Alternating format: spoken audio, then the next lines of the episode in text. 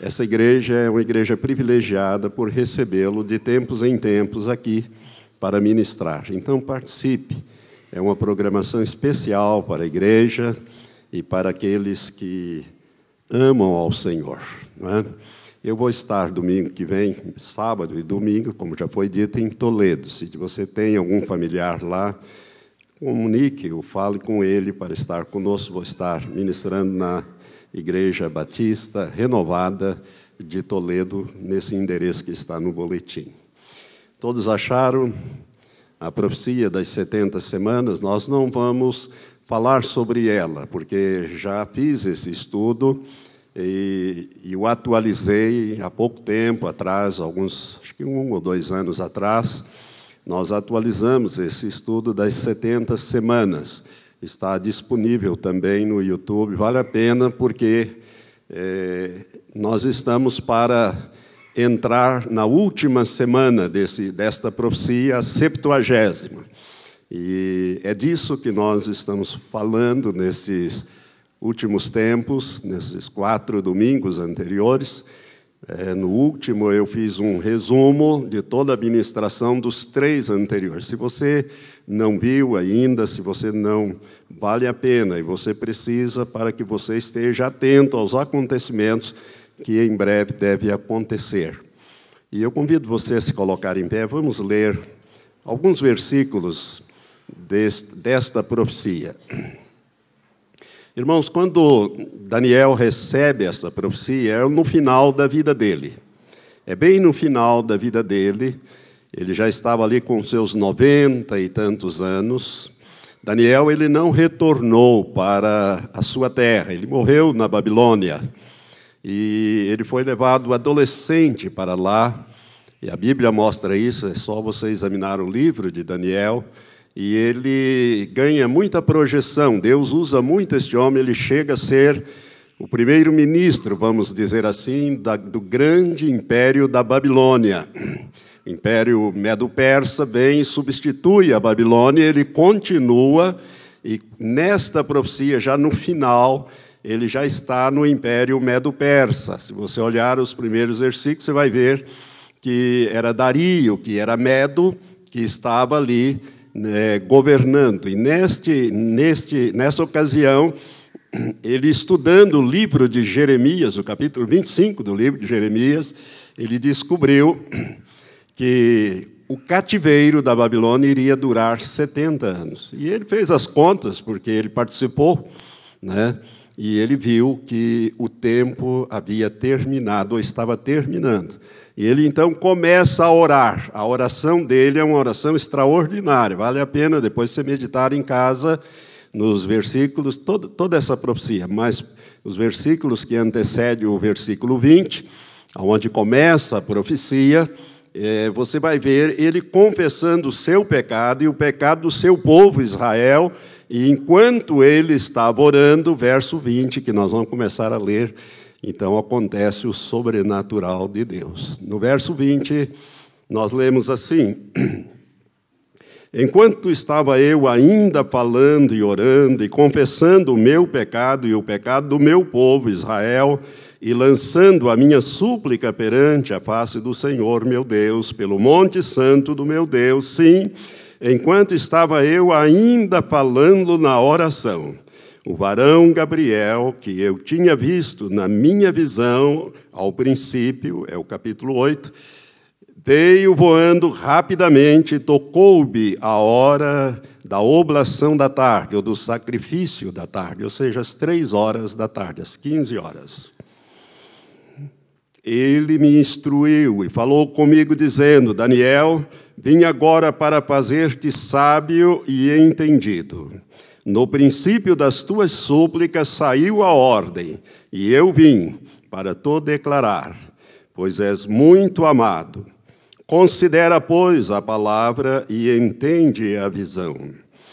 Setenta semanas estão decretadas sobre o teu povo e sobre a tua santa cidade. Irmãos, essa profecia ela se refere ao povo de Israel exclusivamente e a cidade de Jerusalém. Então, ela não se aplica a outros povos e outras circunstâncias. Mas, como nós sabemos que Israel é o relógio profético de Deus, o tempo profético de Deus é marcado pelo que acontece com este povo.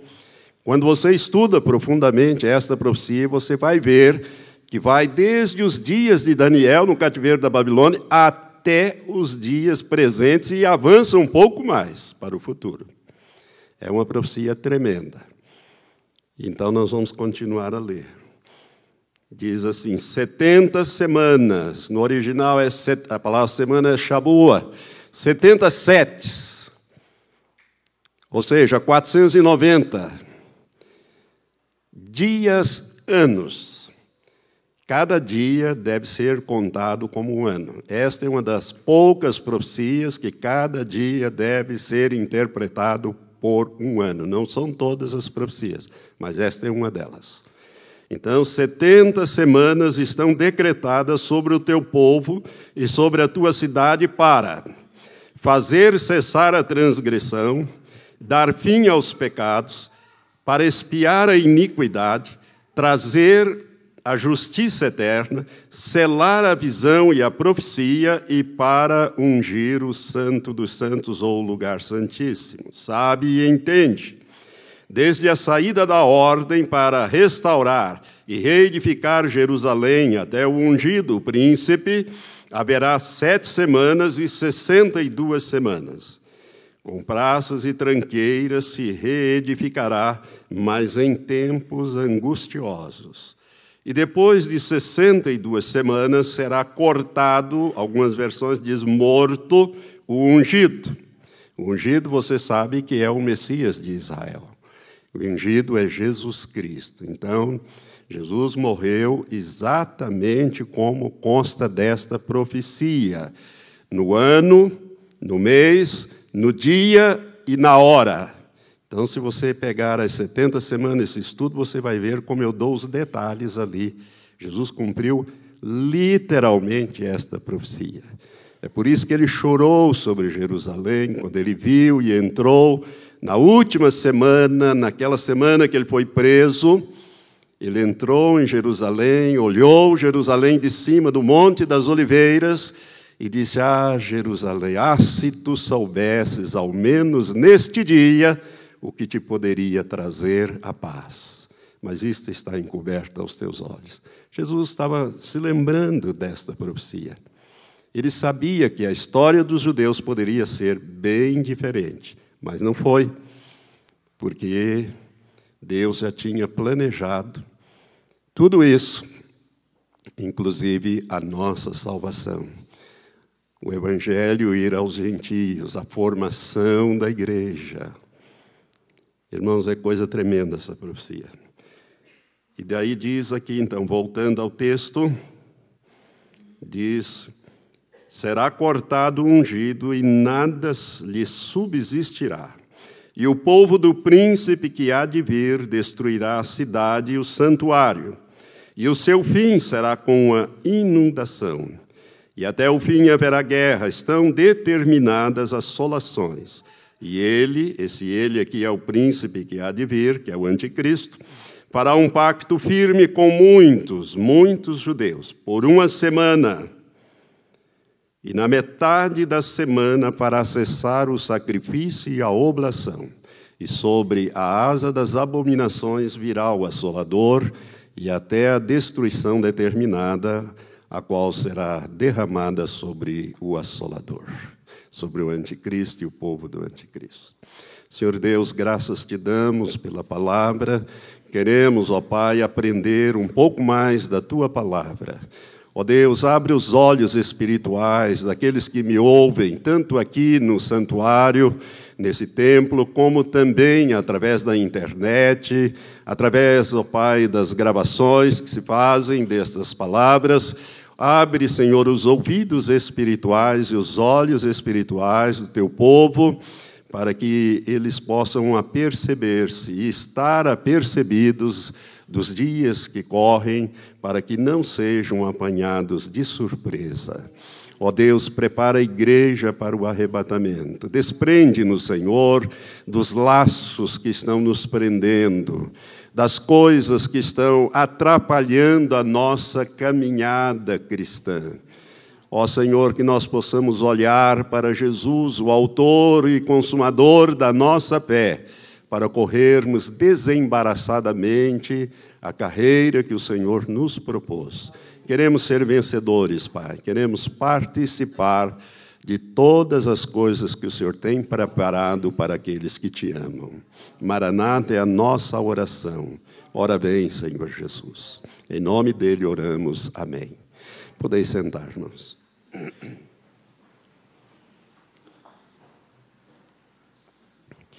Irmãos, dois príncipes são citados nessa profecia. Um deles é o Messias, a palavra Messias no hebraico significa ungido, e no grego é Christos. Então, é, refere-se a Jesus. Jesus morreu, como eu disse, exatamente no final dessas 69 semanas. Sete para reconstruir Jerusalém e o templo. E a história mostra que foi assim, 49 anos. Esteve parado muito tempo esse, essa construção por causa dos sambalaques da vida e, e, outros que se levantaram contra, caluniar os judeus e, enfim, é, passa ali por vários reis da Pérsia e eles reconstruíram a cidade e o santuário e levaram 49 anos. Depois, diz a profecia, pelo anjo Gabriel, que viria um segundo período maior de 62 semanas. E no final dessas 62, com aquelas sete, 69, algo extraordinário teria que acontecer: a morte do ungido. Ele seria cortado da terra dos viventes. O original da ideia de amputado, tirado para fora, né? cortado para fora. E Jesus foi morto. E neste dia, se você pegar esse estudo, você vai ver que o decreto, que são quatro decretos, um deles apenas tem aplicação nesse caso, e há muita confusão, porque você errando a data do decreto, você erra a contagem, e aí vai se situar para lá, para cá, você sai fora, só é um decreto, só há um decreto de todos os quatro que decreta, que manda reconstruir a cidade. Os outros manda reconstruir o templo. E o anjo está falando desde a saída da ordem para reedificar Jerusalém. Então é a cidade. E 69 semanas se passaram, uma ficou para trás. E é por causa dessa semana que ficou para trás, desses sete anos, que os judeus foram preservados, desde a dispersão no ano 70 até 1948. 1878 anos e começaram a retornar para lá, porque Deus tem uma semana de anos profético para tratar com eles. Nesse período, foi revelado o mistério que é a formação da igreja, o período da graça, a formação da igreja. Irmãos, e esse período está terminando, e Deus vai voltar a tratar com o povo escolhido, que é o povo de Israel. E para isso, nós temos que ficar atento com o que está acontecendo em Israel. Olhe sempre para aquele país e para a história daquele povo, principalmente nos enfoques espirituais, para você entender o tempo profético que nós estamos vivendo.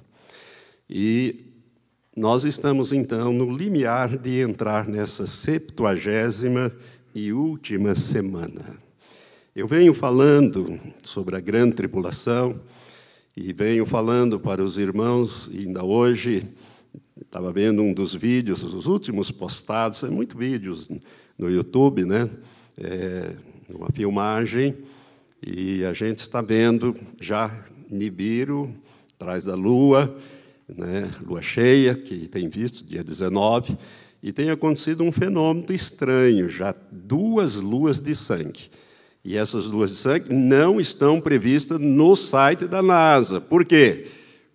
por causa, porque elas são provocadas pela passagem desse corpo estranho ao sistema solar. E a próxima será no dia 16 de setembro, deverá haver novamente. Então, irmãos, os acontecimentos estão se precipitando sobre a face da terra. Então, eu quero dizer para você que você precisa se preparar, estar pronto, porque Jesus vai voltar e vai levar os seus. E a Bíblia deixa claro que aqueles que estiverem preparados aqui estarão indo encontrar o Senhor nos ares. Se você ainda não fez essa decisão de receber Jesus como seu Senhor né, e nascer de novo, é só através dessa decisão tua, não do Senhor, mas é tua, reconhecendo os seus pecados e recebendo-o como seu Senhor, que morreu por você, desceu ao inferno e pagou o preço da tua redenção. Se você não fez isso ainda, faça. Faça que o período da graça está terminando. Depois, não haverá mais o período da graça. Jesus deixa isso bem claro. Depois que o dono da casa tiver se levantado e fechado a porta, a salvação já não será mais pela graça, será por escolha de Deus.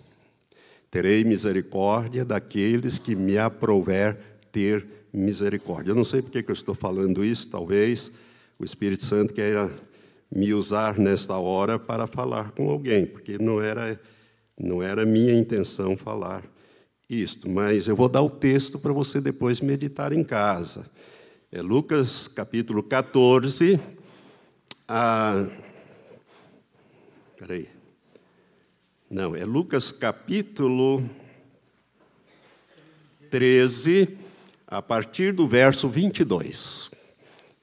A partir do verso 22, deixa, o Senhor Jesus deixa muito claro. É, o 22 diz assim: Assim percorria Jesus as cidades e as aldeias, ensinando e caminhando para Jerusalém. E alguém lhe perguntou: Senhor, são poucos os que se salvam? Ao que ele lhes respondeu: Porfiai, isto é, lutai por entrar pela porta estreita, porque eu vos digo que muitos procurarão entrar e não poderão. Não é que não quererão, vão procurar entrar por esta porta estreita do novo nascimento e não poderão. Quando? Quando o dono da casa se tiver levantado e encerrado a porta, ou seja, fechado a porta, e vós começardes de fora a bater a porta, dizendo: Senhor, abre-nos. E ele vos responder: Não sei de onde sois. Então começarão a dizer: Comemos e bebemos na tua presença, e tu ensinaste nas nossas ruas. E ele vos responderá: Não sei de onde sois, apartai-vos de mim, todos os que praticais a iniquidade. Ali haverá choro e ranger de dentes. Quando virdes Abraão, Isaque, Jacó e todos os profetas no reino de Deus e vós lançados fora. Muitos virão do Oriente, do Ocidente, do Norte e do Sul, reclinar-se-ão à mesa do reino de Deus. Pois há últimos que serão primeiros e primeiros que serão os últimos. Irmãos, depois que o período da graça se encerrar, Deus vai escolher quem ele vai salvar. Ele terei misericórdia, ele diz isso em Romanos, capítulo 9. Terei, obrigado, pastor, está me ajudando. Terei misericórdia de quem me aprouver ter misericórdia. Então a salvação vai ser por misericórdia, não é mais pela graça. Deus vai salvar muitos durante a grande tribulação mas o período da graça vai terminar. Então, esse período está para terminar, irmão. Põe a tua, ordem, a tua vida em ordem, né? entregue a tua vida a Jesus, faça uma aliança com Ele.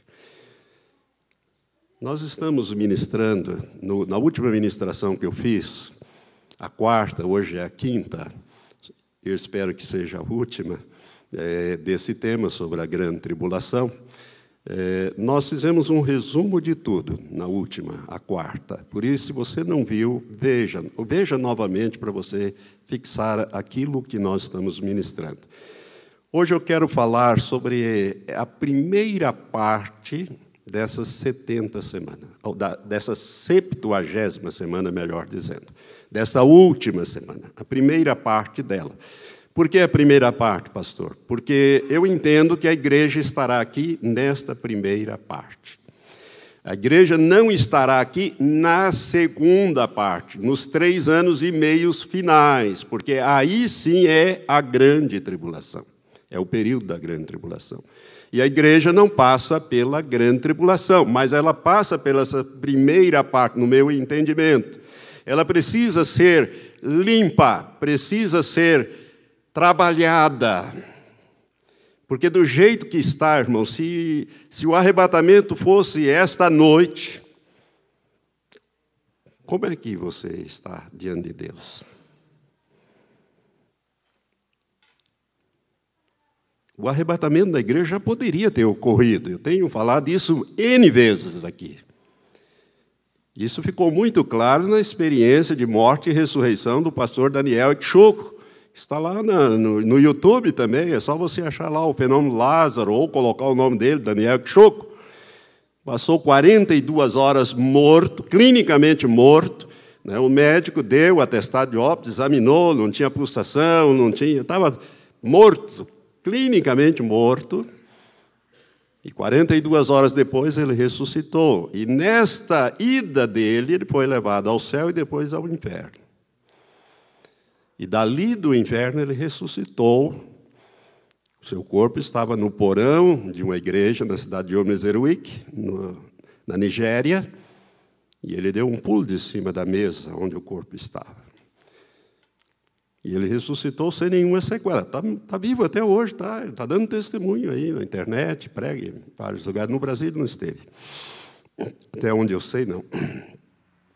Mas quando ele esteve lá no céu, o anjo que o guiava disse: Olha, mostrou a nova Jerusalém e disse para ele: As mansões que Jesus disse que viria preparar estão prontas, mas os santos não. Os santos estão atrasando a volta de Jesus. Isto em 2001, já tem 15 anos.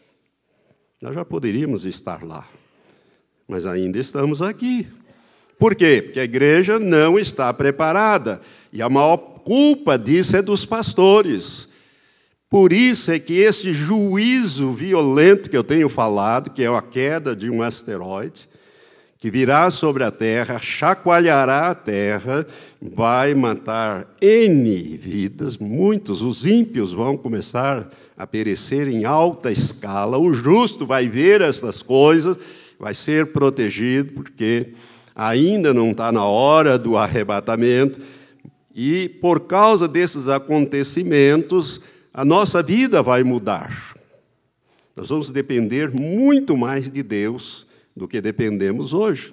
Hoje nós poucos dependemos de Deus, não é? Principalmente as pessoas que parece que querem levar uma vida dupla, dupla, servindo a Deus e servindo ao diabo. E Jesus diz: "Não podeis servir a dois senhores". Mateus 6 diz, deixa isso claro. Você não pode servir a Deus e as riquezas. A mamon, príncipe ou aquele que controla as riquezas do mundo. Por isso que o evangelho hoje é me dá, me dá, me dá, né? faça campanha, faça isso, faça sacrifício, venda a casa, dou, faça isso. Hoje nós temos aí esse evangelho da prosperidade. Isso é um desvio doutrinário que o Senhor vai corrigir agora, e ele está muito irado na sua correção. E o resultado disso são essas coisas que eu tenho ministrado até agora. Depois disso, entraremos na última semana de anos. Depois desse evento, que é o evento descrito lá em Apocalipse, no sexto selo, Apocalipse 6. Eu tenho citado muitos, muitos textos é, equivocados, assim, enganados, então deixa eu olhar aqui. Apocalipse 6, é, versos 12 a 17, que trata do sexto selo. E o capítulo 38, a partir do verso 18, também de Ezequiel, que é o mesmo juízo que vai encerrar a Terceira Guerra Mundial. Irmãos, então vê se você me entende o que eu estou falando. Quais são os acontecimentos, pastor, que devem acontecer daqui para frente, uma terceira guerra no Oriente Médio envolvendo Israel. Israel quase vai a aniquilamento. Quase. Não vai porque Deus não deixa. Porque o Messias tem que retornar para o povo de Israel, o verdadeiro Messias. Eles vão receber antes o falso.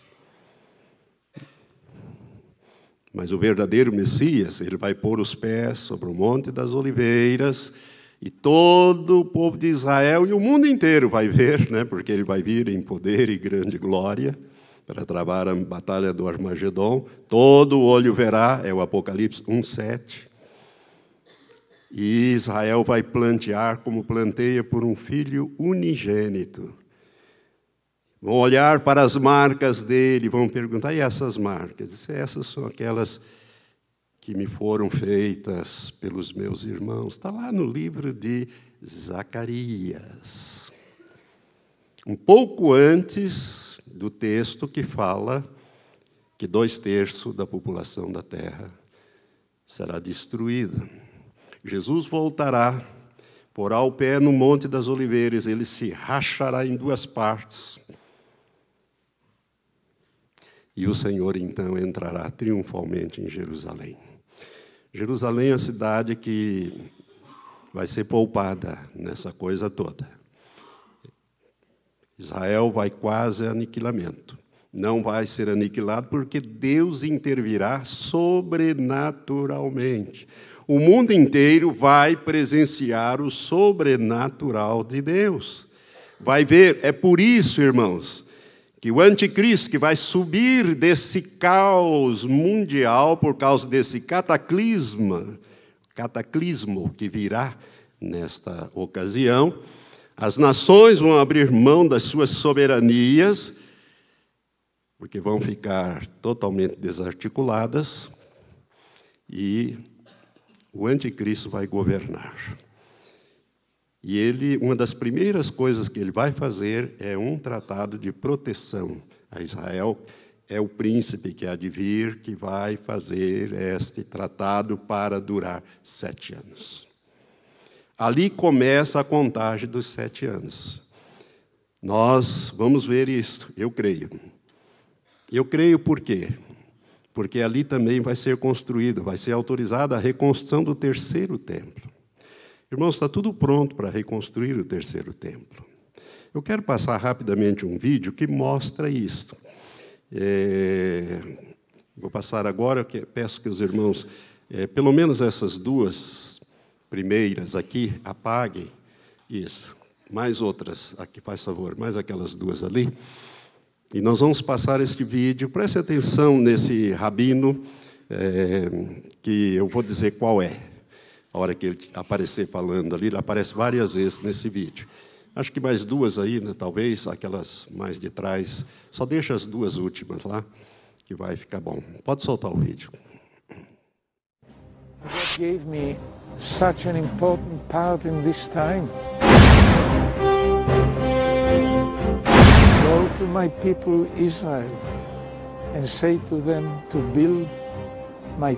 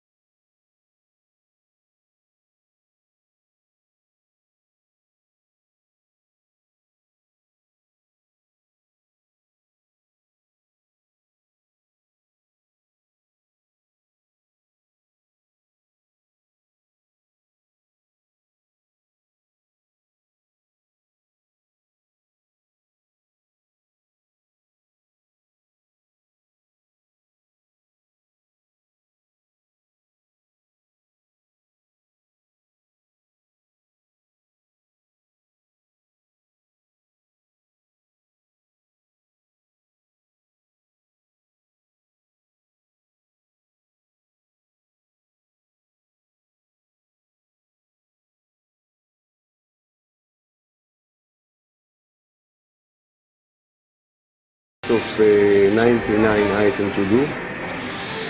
And uh, we will now start to uh, be in a hurry to uh, succeed to uh, do all the items before the temple will build. At the same time, they were creating the musical instruments, the harp, the liar.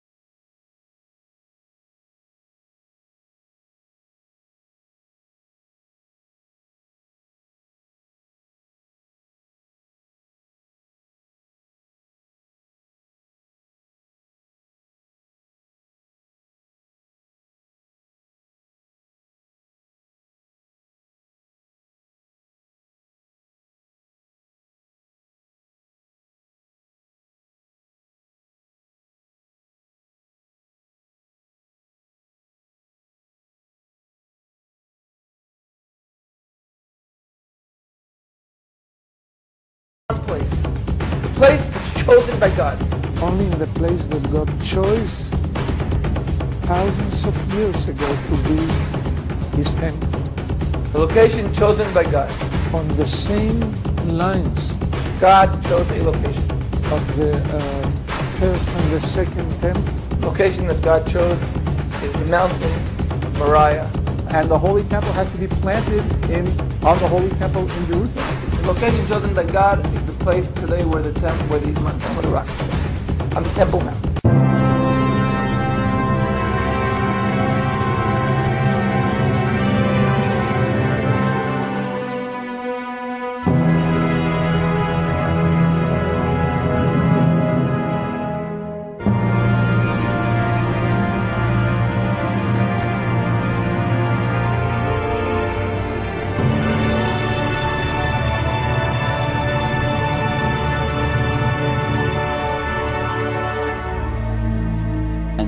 Issue is not acceptable by many, many Muslims or many, many Palestinians or many, many Arabs. The Dome of the Rock to the Muslims is a very, very holy shrine, very holy place.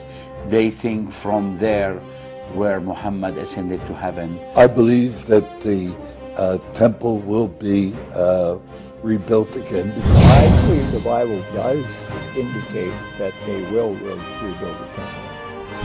There's no doubt that the temple is going to be built on the Temple Mount.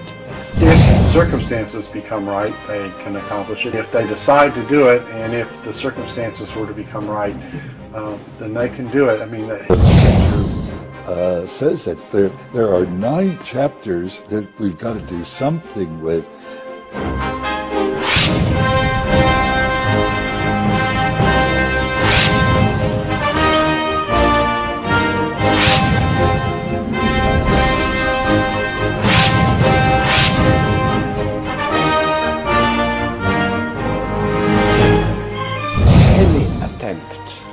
To rebuild the temple here and now uh, would lead to horrible disasters.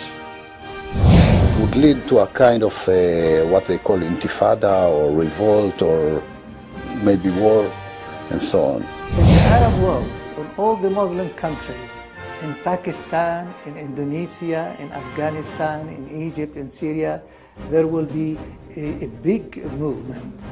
Maybe the Islamic Organization Conference, which have 70 countries, might do something. with the cost of an awful lot of Israeli and Arab lives too that are lost in the war. It will be, uh, I think, uh, something like uh, five sixths of the army that comes up against uh, Jerusalem will perish. But that's what will happen at that time. It'll take uh, just months and months to bury the dead. The big battle at the end of the tribulation is the battle at Armageddon. During the last days, during the tribulation, uh, actually before the Lord comes, there will be a change. I think the building of the temple signals things are coming to an end very, very quickly. And the uh, preparations for it in Israel now are another sign that these things are uh, coming very quickly. How quickly, I don't know. But uh, ours could be the generation in which uh, Jesus came back again.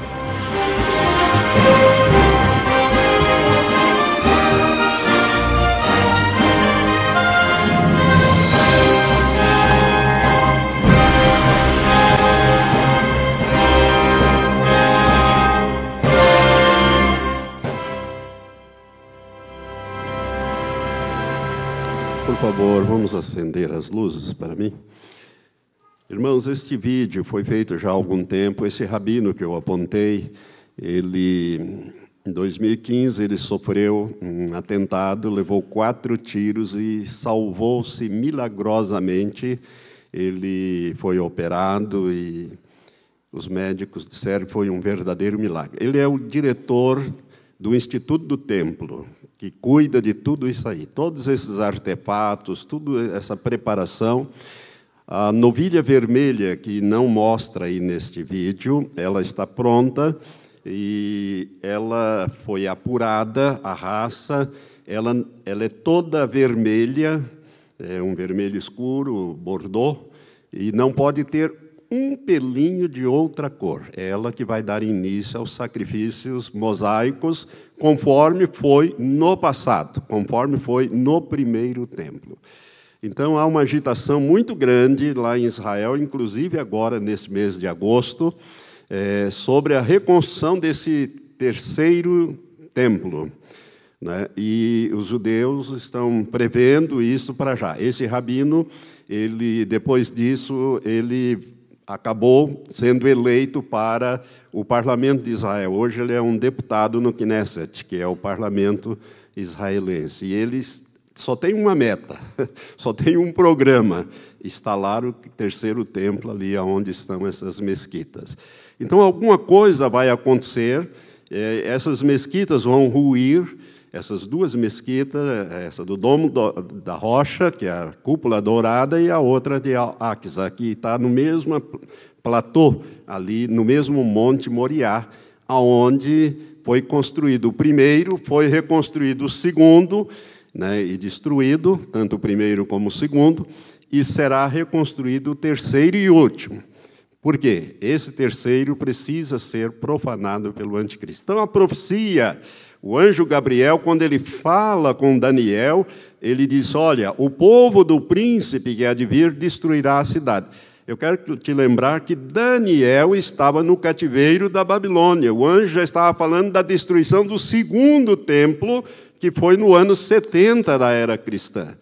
Ou seja, 460, é, é, 69 semanas depois de anos, porque essas semanas só começaram a contar quando saiu o decreto de Artaxerxes I, né, autorizando a volta dos judeus sobre o comando de, de, três líderes, Esdras, Neemias e Zorobabel. Se você ler os livros de Esdras e Neemias, você vai descobrir ali os quatro decretos e aquele que manda reconstruir o templo.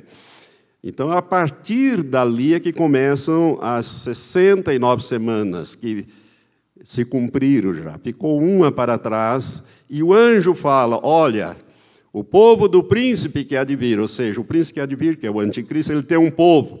E esse povo vai destruir o segundo templo. Quem foi que destruiu? Qual o povo que destruiu o segundo templo? Os romanos, no ano 70.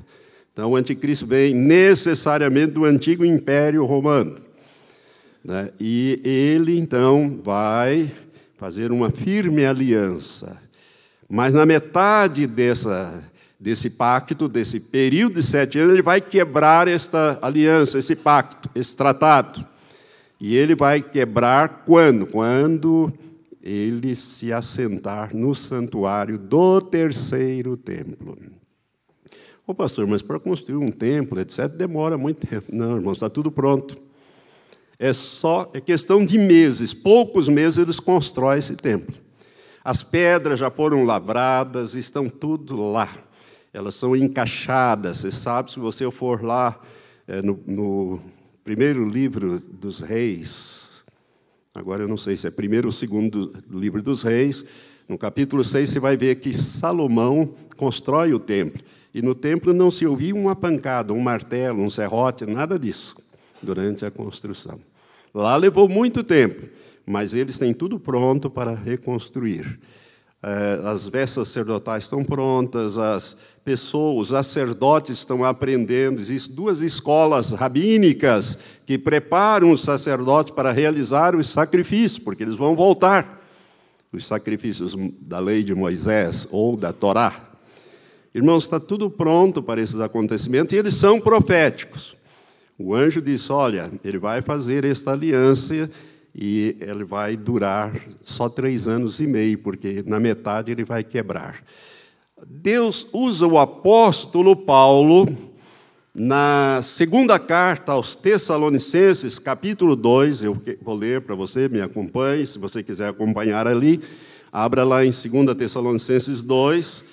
Na primeira carta, o apóstolo Paulo fala sobre o arrebatamento da igreja, no capítulo 4, na primeira carta. Os tessalonicenses leram, ficaram, alguns não entenderam bem e disseram: não, o arrebatamento já aconteceu, então, e nós ficamos para trás.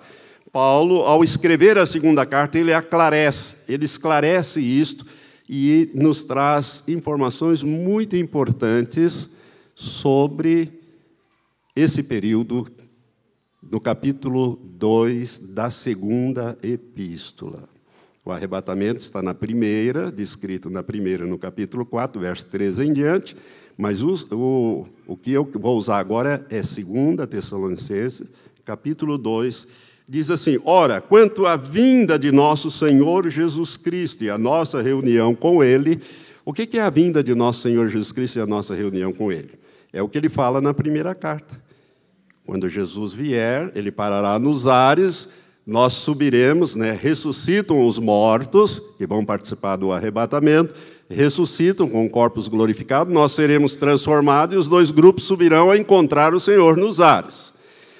Paulo, esclarecendo melhor pelo Espírito Santo, ele diz: quanto à vinda de nosso Senhor Jesus Cristo e a nossa reunião com Ele, ou seja, quanto ao arrebatamento, Rogamos, irmãos, que não vos movais facilmente do vosso modo de pensar, nem vos perturbeis, quer por espírito, quer por palavra, quer por epístola, como enviada de nós, como se o dia do Senhor já estivesse perto. Ninguém de modo algum vos engane, porque isto, ou seja, o arrebatamento, não sucederá sem que venha primeiro a apostasia e, tem um ezinho aqui, são duas coisas, apostasia e seja revelado o homem do pecado, filho da perdição, que é o anticristo, irmãos. Aquele que se opõe se levanta contra tudo que se chama Deus e é objeto de adoração, de sorte que se assenta no santuário de Deus, apresentando-se como Deus. O anticristo fará isto. Ele vai primeiro autorizar a reconstrução desse terceiro templo, mas ele vai profaná-lo na metade desse tratado na metade desse período. Não vos lembrais, diz o verso 5, de que eu vos dizia essas coisas quando ainda estava convosco? Paulo pastoreou a igreja de Tessalônica. E agora vós sabeis o que o detém, para que a seu próprio tempo seja revelado. O que está detendo hoje o anticristo? Para que ao próprio tempo ele seja revelado. Veja bem, não é no tempo de Deus, é no tempo de, do diabo que o anticristo vai ser revelado. O anticristo é um homem que vem para uma determinada obra, realiza uma determinada obra e desaparece na história, para que a seu próprio tempo seja revelado. É claro que Deus sabe e está escrevendo aqui, mas veja bem, o anticristo ele vem num tempo próprio, propício para ele, ou para Satanás, a revelação dele, e ele vem então é, depois que aquele que o detém hoje seja tirado. Diz aqui o texto. Agora vós sabeis o que o detém, para que a seu próprio tempo seja revelado. Irmãos, o que detém o anticristo hoje é o Espírito Santo na igreja. Quando a igreja for tirada, levada, o Espírito Santo deixa de restringir a ação do mal. Ele se afasta. Essa palavra seja posto de lado eh, significa exatamente isso. Seja tirado, seja colocado de lado. Pare de restringir a ação do mal. Enquanto a igreja estiver aqui na terra, nós oramos, Deus ouve e age, e operando Ele não há como impedi-lo. Mas a hora que a igreja for tirada, o que vai acontecer é que a iniquidade vai crescer exponencialmente e vai chegar a um nível de colheita. Por isso é que o Espírito Santo será afastado. Será afastado, deixará de restringir a ação do mal. E agora vós sabeis o que o detém para que a seu próprio tempo seja revelado, pois o mistério da iniquidade já opera, somente a a um que agora o detém, até que seja posto fora, até que seja tirado para o lado. E então será revelado esse iníquo, que é o anticristo. Então será revelado este iníquo, a quem o Senhor Jesus matará com o sopro da sua boca e destruirá com a manifestação da sua vinda. Segunda vinda. A esse Nico, cuja vinda é segundo a eficácia de Satanás, com todo o poder e sinais e prodígios de mentira, e com todo o engano da injustiça para os que perecem, porque não receberam o amor da verdade para serem salvos. E por isso Deus lhes envia a operação do erro para que creiam na mentira, para que sejam julgados todos os que não creram na verdade antes tiveram prazer na injustiça. Mas nós devemos sempre dar graças a Deus por vós, irmãos amados do Senhor, porque Deus vos, vos escolheu desde o princípio para a salvação mediante a santificação do Espírito e a fé na verdade. Irmãos, nós então temos uma chamada. O que Paulo está dizendo aqui é o seguinte: que já no tempo dele, o espírito do anticristo já operava, mas o Espírito Santo o detinha e o detém até que seja colocado de lado. Agora, quando este homem vier, ele vem e exige adoração, ele vai se assentar no santuário de Deus. É por isso que Jesus, quando fala em Mateus 24, da grande tribulação, a partir do verso 15 até o 22, Jesus diz assim: Quando virdes estar no lugar santo a abominação da desolação, predita pelo profeta Daniel, só faltou dizer no versículo, que não tinha né, nem capítulo nem versículo naquele tempo, mas se tivesse, Jesus teria. No capítulo 9, versículo 27, só faltou dizer isso predita pelo profeta Daniel. Quem lê entenda. Eu estou tentando ensinar para você ler e entender que o que Jesus está falando, quando começa a grande tribulação, é quando o anticristo profana o terceiro templo. Irmãos, no dia de Daniel, o primeiro estava destruído, o segundo não tinha sido reconstruído, e o anjo já está falando do terceiro chega nos nossos dias. E vai um pouco além essa profecia. Então, nós estamos no limiar de grandes acontecimentos. Essa terceira guerra vai atingir Israel, vai ser uma coisa tremenda. Deus vai intervir, Deus vai julgar o ímpio, vai limpar, e o que vai acontecer então são esses juízos que eu tenho batido nesta tecla, que é o sexto selo. e também o juízo do capítulo 38, a partir do verso 18 de Ezequiel, que julga Gog e Magog, essa guerra, terceira guerra mundial, Gog e Magog. Lembre-se que Daniel e Ezequiel, ambos são profetas contemporâneos do cativeiro. Para Daniel, Deus deu alguns tipos de revelação. Para Ezequiel, Deus deu estas outras revelações, inclusive essa guerra de Gog e Magog. Então, irmãos, nós estamos assim para entrar neste período, e neste período nós vamos ter então três anos e meio de uma relativa, vamos dizer assim, paz. Eu só, como eu quero encerrar hoje, eu quero que você vá comigo em Apocalipse 13. Apocalipse 13 fala do anticristo, do seu reino e o que vai acontecer. O anticristo, irmãos, é revelado desse caos global né, que vai acontecer. Né. Nesse período, vão surgir duas igrejas, nesse período de primeiros três anos e meio, depois dessa catástrofe do sexto selo, vão surgir duas igrejas muito muito parecidas, mas bem diferentes. É uma igreja ecumênica que vai englobar todo mundo.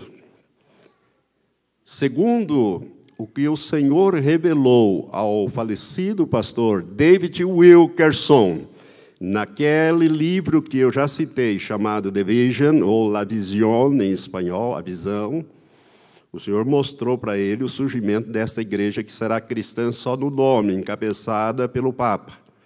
Vai reunir todas as igrejas, o embrião é esse concílio mundial de igrejas. Vão reunir, inclusive, ali os muçulmanos, vai vir, porque o falso profeta possivelmente vem desse grupo. O falso profeta vem do Oriente. O anticristo que a primeira besta, vem do antigo Império Romano. Enquanto que a segunda besta, que é o falso profeta, que nós temos aqui no capítulo 13, a trindade maligna, imitando a trindade divina. Nós temos o dragão, que é o antideus, nós temos a primeira besta, que é o anticristo, e a segunda besta, que é o anti-espírito santo. Então, nós temos a trindade maligna aqui no capítulo 13. E se você observar, o capítulo 12 fala do arrebatamento da igreja do ângulo visto do céu. Quando a igreja é arrebatada, o que, que acontece? Então vi subir do mar uma besta que tinha dez chifres e sete cabeças, e sobre os seus chifres dez diademas, e sobre as suas cabeças nome de blasfêmia. A besta que vi era semelhante ao leopardo, e os seus pés como de urso, e a sua boca como a de leão. Eu já expliquei isso quando eu falei sobre o anticristo. E o dragão deu-lhe o seu poder, o seu trono e grande autoridade. Também vi uma de suas cabeças como se fora ferida de morte, mas a sua ferida foi curada. Também expliquei isso lá naqueles estudos sobre o anticristo. Agora presta atenção: toda a terra se maravilhou seguindo a besta. E adoraram o dragão, porque deu à besta a sua autoridade. E adoraram a besta, dizendo: Quem é semelhante à besta? Quem poderá batalhar contra ela? E foi-lhe dado uma boca que proferia arrogâncias e blasfêmias. E deu-se-lhe autoridade para atuar por 42 meses, três anos e meio três anos e meio, com poder total. Para não deixar dúvida que é sobre com poder total, o verso 7 diz: Também lhe foi permitido fazer guerra aos santos, os santos que ficaram para trás, e vencê-los.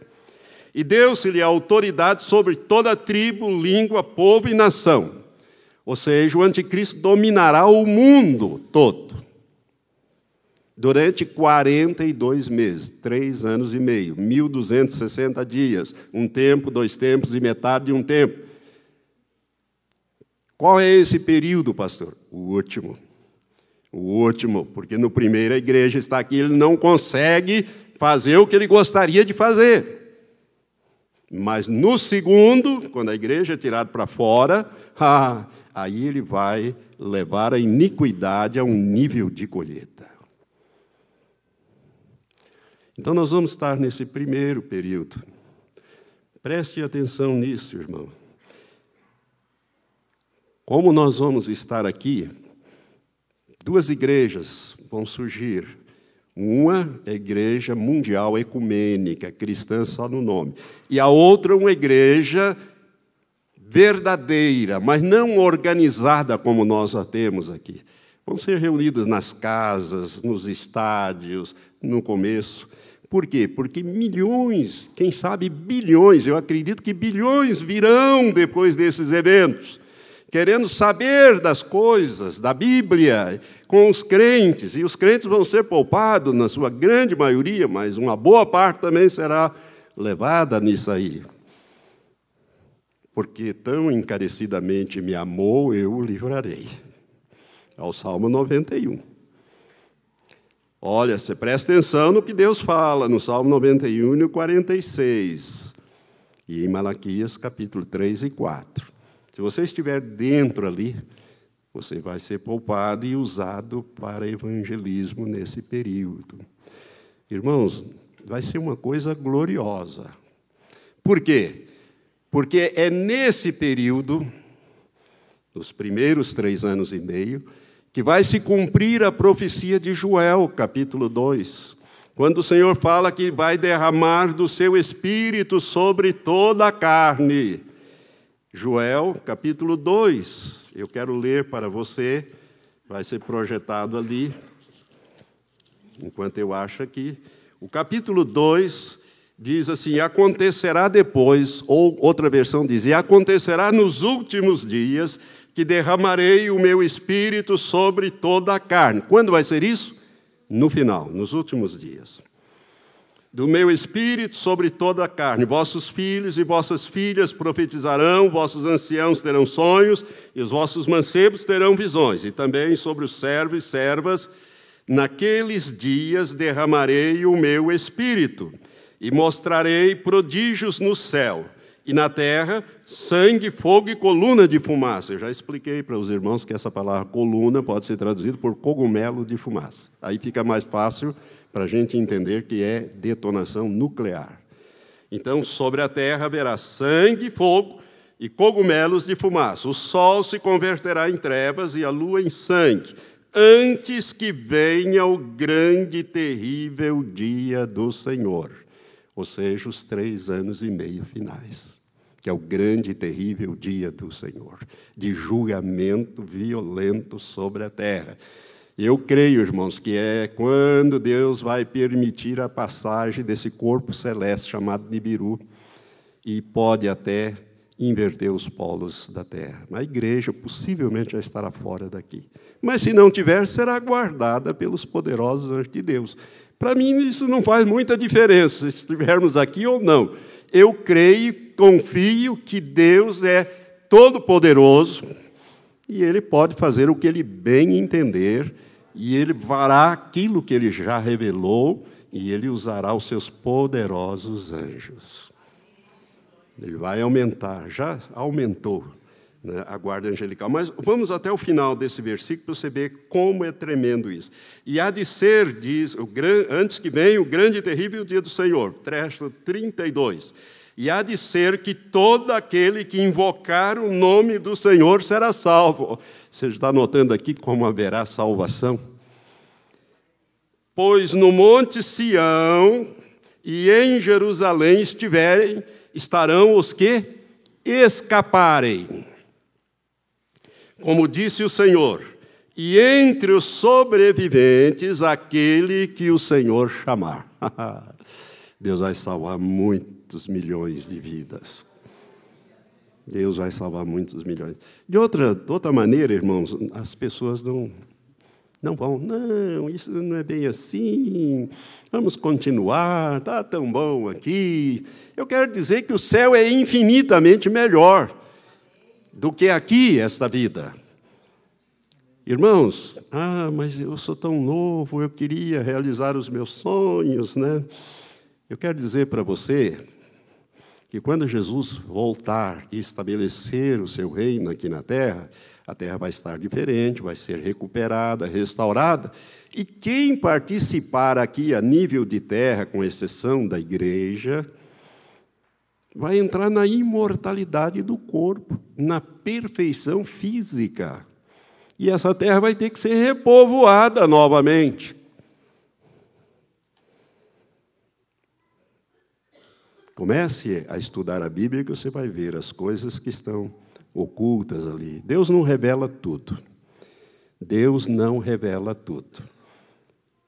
Em Deuteronômio 29, verso 29, está escrito: As coisas não reveladas pertencem ao Senhor nosso Deus, mas as reveladas nos pertencem a nós e aos nossos filhos para sempre. Deus não revelou tudo na palavra dele. Algumas coisas ele revelou, outras não. Ele guarda para a eternidade. Irmãos, essa terra vai novamente ser repovoada, porque aqui vão habitar os mansos de coração, eles herdarão a terra, né? os, os pobres de espírito, nas bem-aventuranças de Mateus capítulo 6, 7, 8, né? 9. Você vai ver ali, você vai ver no livro dos Salmos, cap, o Salmo 37, que diz que os mansos herdarão a terra. Que terra? Terra no milênio. Jesus vai restaurar esta terra, ela será como o jardim do Éden, e Deus não vai levar mil anos para restaurar uma terra, Ele tem poder de criar conforme Ele quer. Você pensa que vai ficar, nós vamos ficar trabalhando aqui mil anos? Não, nós vamos aprender a governar, para depois governarmos toda a criação de Deus. Só a nossa galáxia, que é a Via Láctea, para você passar de um ponto no outro, o cientista diz que você tem que viajar à velocidade da luz 100 mil anos, de tão grande que ela é. E a nossa galáxia é média, ela não é grande. Não é pequena, mas não é, não é grande, ela é média. Para você cruzar essa galáxia de um ponto ao outro, viajando à velocidade da luz, 300 mil quilômetros por segundo, você levaria 100 anos-luz.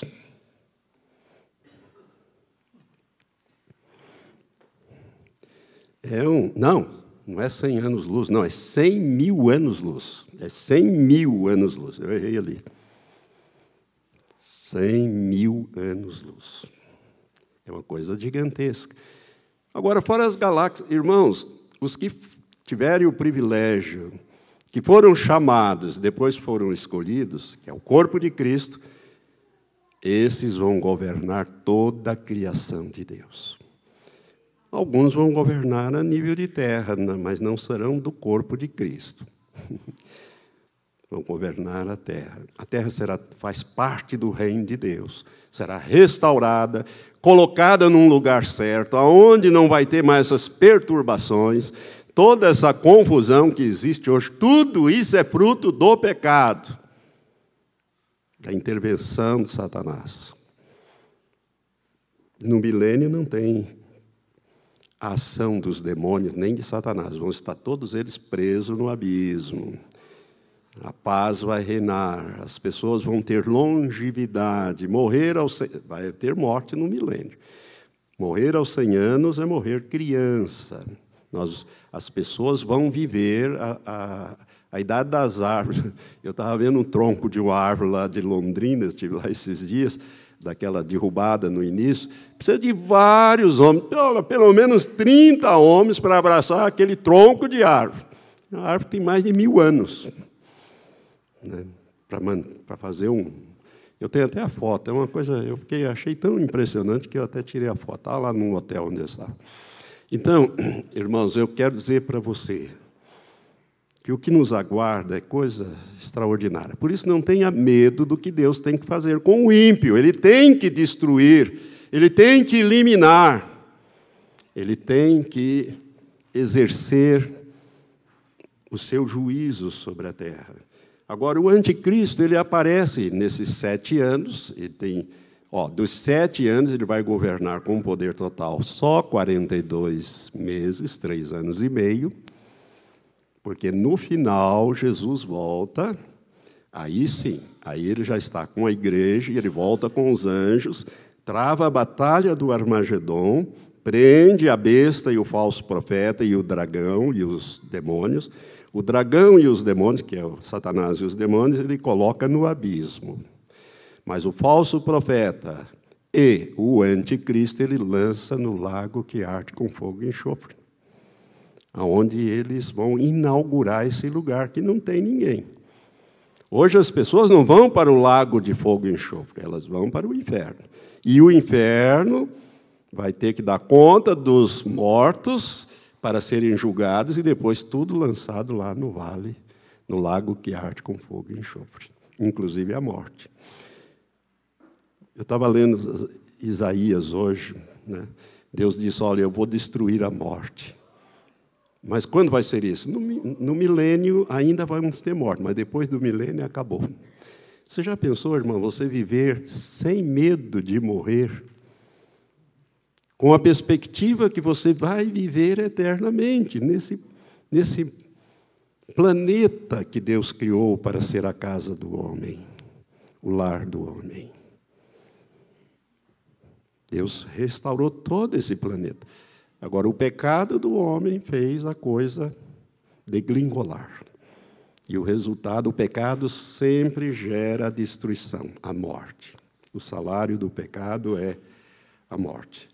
Então, para para terminar esses estudos da grande tribulação, porque eu só vou me basear só, eu quero só ensinar sobre esse, esses três anos e meio, porque os outros três anos e meio finais Está lá no Apocalipse, é fácil de você ler. É, é, juízo sobre o reino da besta, da besta, e vai, vai, né, a ponto de todos os oceanos vão se transformar em sangue. E vai morrer tudo quanto é peixe do mar. Você pode imaginar o mau cheiro desta terra? Por isso é que o mar já não existe quando Jesus vier governar. Eu não sei para onde que ele vai, mas eu, eu presumo que ele vá para o interior da Terra solidificar esse magma que existe aí, que causa tanto vulcão, terremoto, movimentação de placas, tudo isso aí, porque a Terra será estabilizada e modificada para os santos. Então, nesse período final, só para encerrar, eu quero dizer para você que a igreja vai estar aqui Deus vai limpar a igreja, depurar a igreja, tirar as manchas da igreja. Nós vamos depender 100% de Deus para tudo. É assim que funciona no céu, irmãos. Deus é Pai. Casa do Pai. Você se lembra quando você era garoto ou garota na casa do seu pai, ali pelos cinco, seis, sete anos? Você tinha alguma preocupação com o que você ia comer, vestir? Principalmente ali dos quatro, cinco, né? Antigamente não ia para a escola, estava tudo, era só brincar. Era uma maravilha. E assim nós vamos viver na casa de nosso Pai Celestial. Né? Primeiro aqui na terra, e depois aqueles vencedores, que eu estou falando na quinta-feira. Não deixe de ver esses estudos das quintas-feiras eles vão governar eternamente com Deus, toda a criação de Deus, todo o reino de Deus, tudo. Então, meus irmãos, não, eu queria dizer assim, para encerrar, que o arrebatamento da igreja está muito próximo. Já poderia ter ocorrido, não ocorreu, vai ocorrer, está muito próximo e você precisa estar preparado para esse tempo de dificuldades que virão agora antes do arrebatamento. Então, o arrebatamento tem que passar ainda por algumas fases. Eu, pelo menos, entendo nas Escrituras que é assim. Uma das coisas é a reconstrução desse terceiro templo, porque ele será profanado pelo anticristo e ali, exatamente nessa profanação, inicia-se a, a a grande perseguição, a, a grande tribulação. Jesus deixou isso bem claro para nós. Então, significa que os primeiros três anos e meio, nós vamos estar aqui nos preparando para aquele momento glorioso em que nós vamos encontrar o Senhor nos ares. Lembre-se, as duas testemunhas vão atuar na primeira parte dos três anos e meio. E esse profeta que eu tenho citado, posso estar enganado, mas acho muito difícil. David War, que já tem cerca de 70 profecias cumpridas, das últimas que ele falou. Ele fala do que o Senhor mostrou para ele em Israel. E ele chama a atenção da igreja para um ponto. Ele falou: Olha, o Senhor está mudando a visão. Já não é tanto a igreja, agora ele começa a voltar os olhos para Israel. E ele já me disse que eu vou ser levado para Israel. Se ele é uma das duas testemunhas, ele terá que estar em Israel quando esse homem se manifestar para dar início ao ministério das duas testemunhas.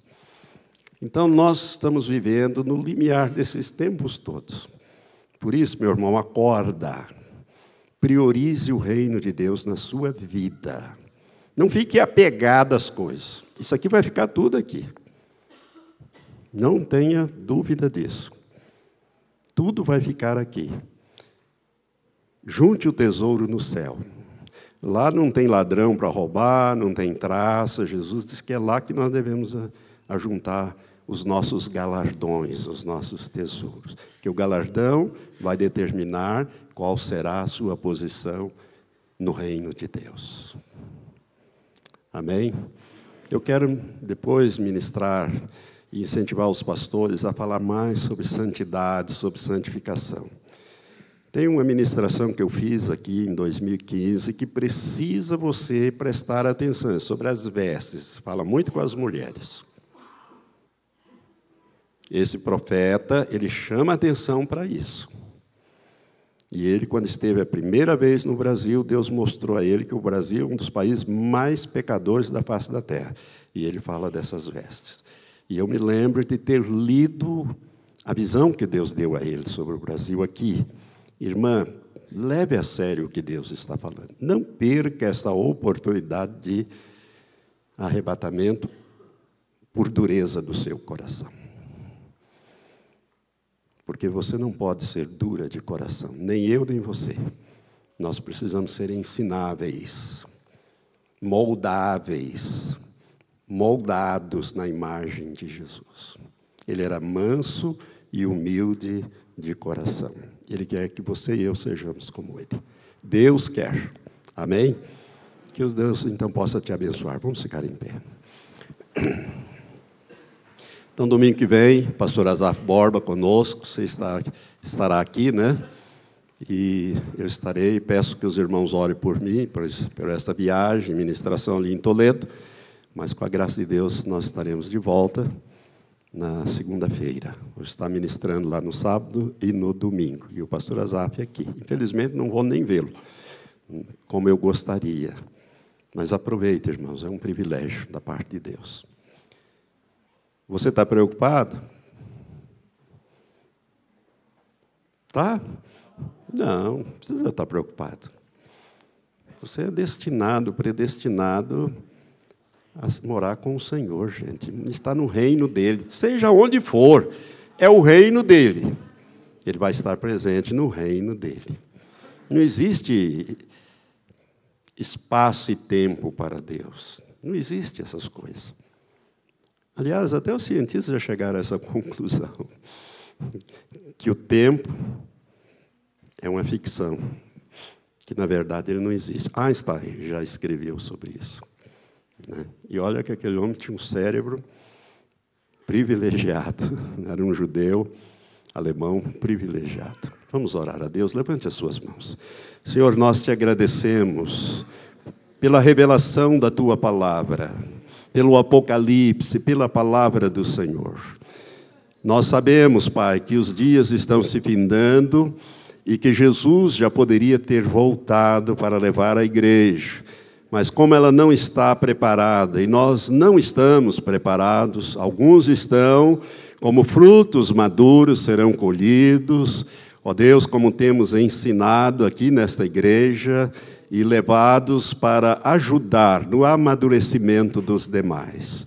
Senhor, que nós possamos ganhar esta visão e andar por, pela tua palavra, pela visão escatológica da tua palavra. Usa, Senhor, esta pregação, esse ensino sobre a grande tribulação nas suas várias partes, para despertar a tua igreja de fala portuguesa, Pai, pelo menos os que falam o português na terra. Eu te peço, meu Deus, em nome de Jesus, abençoa os que vão ouvir essas palavras, ó Deus, esses ensinos, com a revelação do Espírito Santo nas suas vidas. E abençoa essa congregação em nome de Jesus. Dá-nos uma semana proveitosa, Pai, que o Senhor nos abençoe.